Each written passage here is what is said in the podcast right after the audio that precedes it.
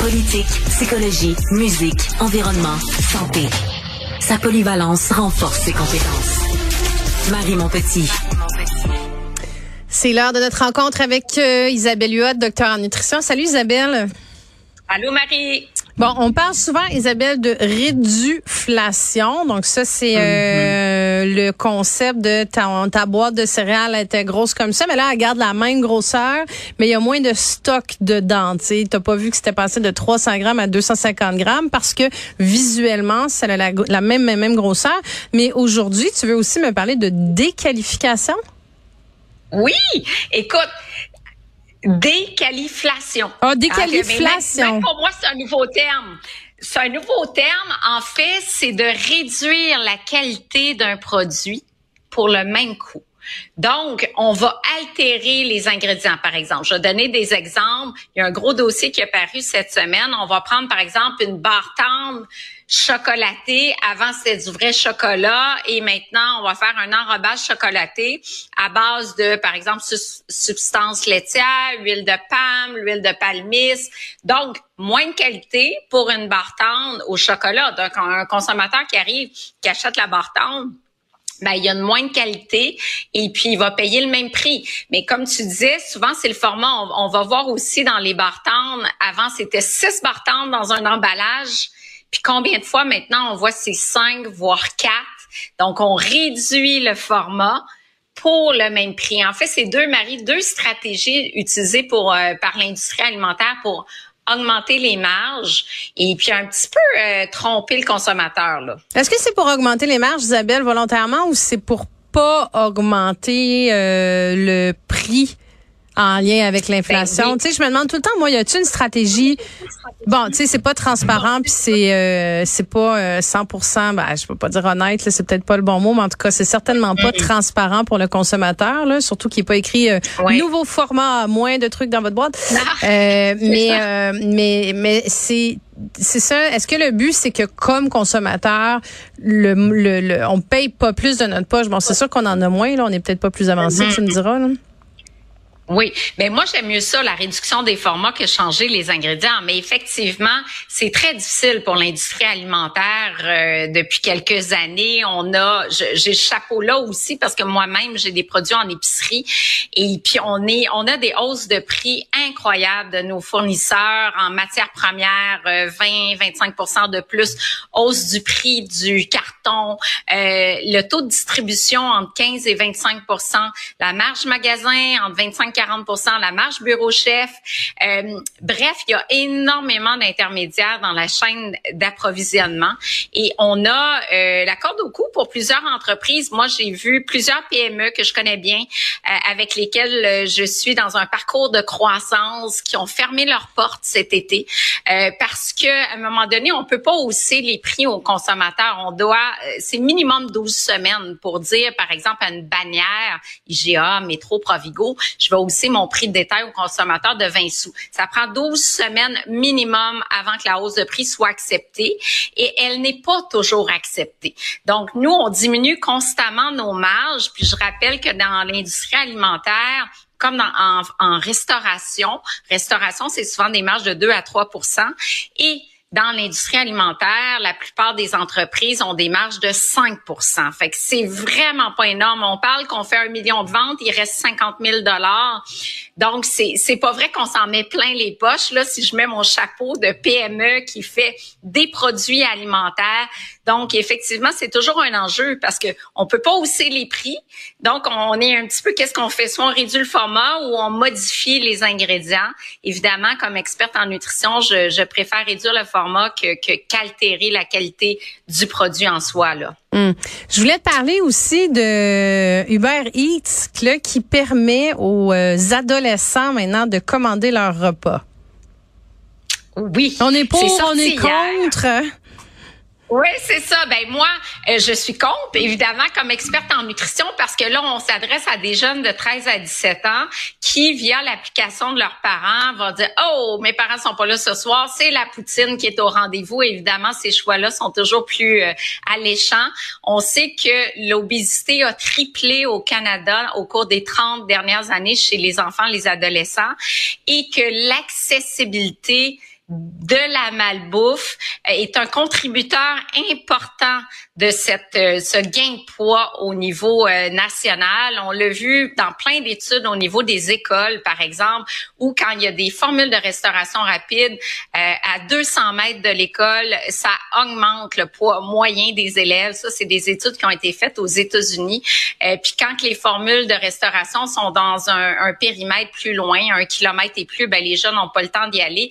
Et puis ben, ça influence moins le, le, poids corporel. Donc, l'environnement, on dit obésogène, donc facilitateur du gain de poids, ben, un adolescent de 13, 14, 15 ans, c'est sûr que s'il s'en va sur Uber Eats, puis il voit choix santé, choix libanais, me semble que ça sera pas le premier choix. Hein? Me semble qu'il va se tourner vers des formules de restauration rapide. Fait que moi, je n'aime pas ça, à moins que ça soit, ce qui serait le fun, c'est un filtre et tu me diras ce que tu en penses. Je pense que tu une ado à la maison. Un fil qui oriente vers des choix un petit peu, des, des, des restaurants un petit peu plus santé.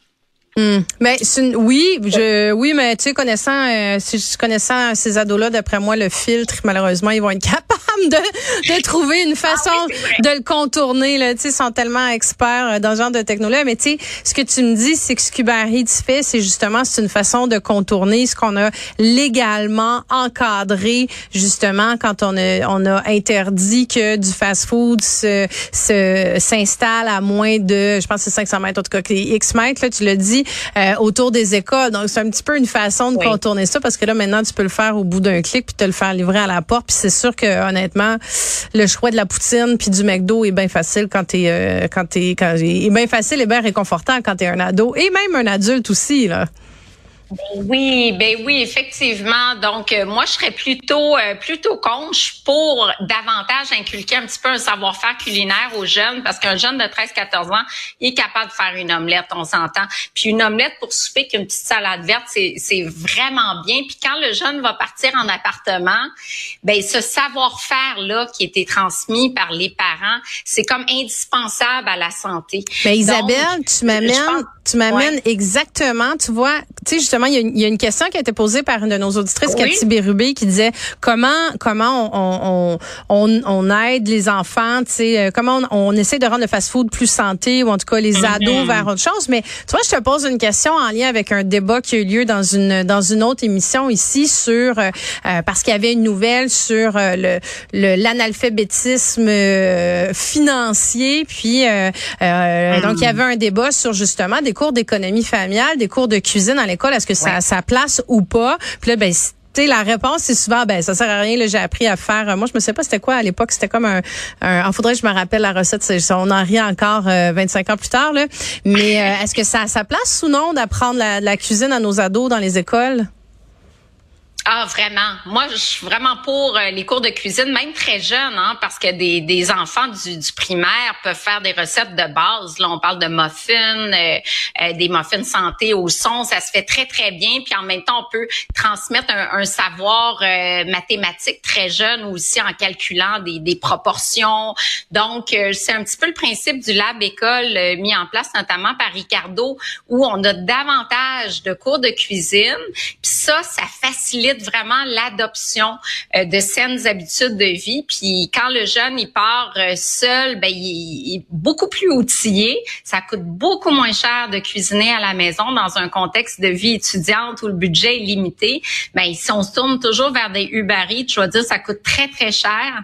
Et puis le budget en prend un coup. Donc de cuisiner des choses très simples à la maison, euh, je suis vraiment en faveur de ça. Donc de remettre au même titre que des cours d'activité physique, de remettre quelques cours de cuisine de base pour être capable de se débrouiller, d'être capable. J'ai vu des, des CPE qui faisaient un petit potager, puis les élèves là, ils étaient tellement pas les élèves, mais les enfants étaient tellement fiers du petit potager, puis de voir qu'il y avait des petites tomates, puis il y avait donc le goût de manger les petites tomates qu'ils avaient cultivées euh, et qui, qui voyaient évoluer au fil des semaines. Puis là, j'ai vraiment vu l'impact de la terre à l'assiette. Et, et, je trouve qu'aujourd'hui, ça s'est perdu. Les jeunes, euh, tu donnes une endive, ils savent pas c'est quoi, ils savent pas que ça pousse à la noirceur. Euh, tu sais, c'est important de les éduquer, pas juste euh, au, au, niveau de, de, de, la cuisine également. Mais comment on les amène justement nos ados à faire des, des choix plus santé, puis à, se tenir un petit peu plus loin que le, le, le petit fast-food puis le sac de chips? Oui, ben déjà de planifier les menus en famille. Donc de dire bon, qu'est-ce que le goût de manger ça semaine Ils vont dire de la pizza. Ah, super de la pizza, mais on va le faire sur un tortilla de blé entier, fait que ça sera pas la super croûte, mais là on met ce qu'on veut, on, on évite les charcuteries, mais on peut dire OK, on va faire du poulet, on va faire des crevettes, on va mettre plein de légumes. Euh, L'avantage chez certains jeunes, c'est qu'il y a une belle conscience environnementale, donc il y a de plus en plus de végétariens. Donc ça, c'est un courant qui est là, qui est quand même santé, parce que les protéines végétales, on en a parlé souvent, c'est moins cher. Euh, il y a le fameux air fryers. Je l'ai pas, mais en tout cas, tous ceux que je connais qui l'ont, ils l'adorent. C'est très, très, très rapide. Je sais pas si tu l'as. Non plus. Non. Non plus. Bon, très rapide, friture avec très peu de gras, cuisson ultra rapide de toutes sortes d'aliments. Fait que ça, les jeunes, c'est le genre d'affaires qu'ils aiment bien parce que c'est croustillant et tu peux faire un poulet croustillant, tu peux faire euh, des frites avec euh, une cuillère à soupe d'huile au lieu d'avoir euh, des frites qui baignent dans dans l'huile de, de, friture. Donc, c'est beaucoup plus santé, moins de gras. Ça, ça plaît beaucoup. Et de jazzer des recettes traditionnelles qu'ils aiment avec justement un petit peu plus de protéines végétales un petit peu plus de légumes. Bon, vous aimez les, les pâtes, la sauce bolognaise, c'est correct, mais avec ça, on va mettre, on va faire des légumes grillés sur le barbecue. Toujours penser aussi de dire, OK, t'as une frite, t'as le droit d'en manger, on a le droit de manger tout. Ah, on va essayer un tartare de saumon avec ça. Bon, il y a certains, peut-être qu'un jeune de 12 ans n'aura pas ça, mais bon gras avec frites, ça fit. Ou on prend une pizza un petit peu décadente, mais on dit ouais, mais on va se faire des légumes avec ça. Fait que juste penser équilibre. Puis je rappelle que pour les adolescents, faut pas que les parents parlent de poids corporel, hein, parce que si on dit on on n'a pas de dessert aujourd'hui parce que tu es un peu enrobé, ça peut mettre trop de pression. Puis il y a beaucoup de troubles alimentaires chez les jeunes euh, et, souvent euh, il y a une relation avec les parents de commentaires blessants font en sorte que les jeunes n'osent pas trop manger devant les parents, mais ils vont manger aussi des fois de l'hyperphagie boulimique, ils vont manger en cachette, ils vont manger au retour de l'école, ils vont arrêter au dépanneur. Fait que c'est c'est c'est un enjeu c'est aussi les troubles alimentaires en parallèle chez les jeunes. Fait qu'il faut oui être des modèles parce que les parents on est les meilleurs modèles pour les enfants, mais en parallèle pas trop de pression de manger parfaitement. Donc, euh, c'est c'est pas facile de faire de faire la part des choses entre les troubles alimentaires, puis on veut inculquer des saines habitudes de vie à nos jeunes là. Isabelle Huot, euh, euh, docteur en nutrition, merci beaucoup. Oui. Merci. À demain.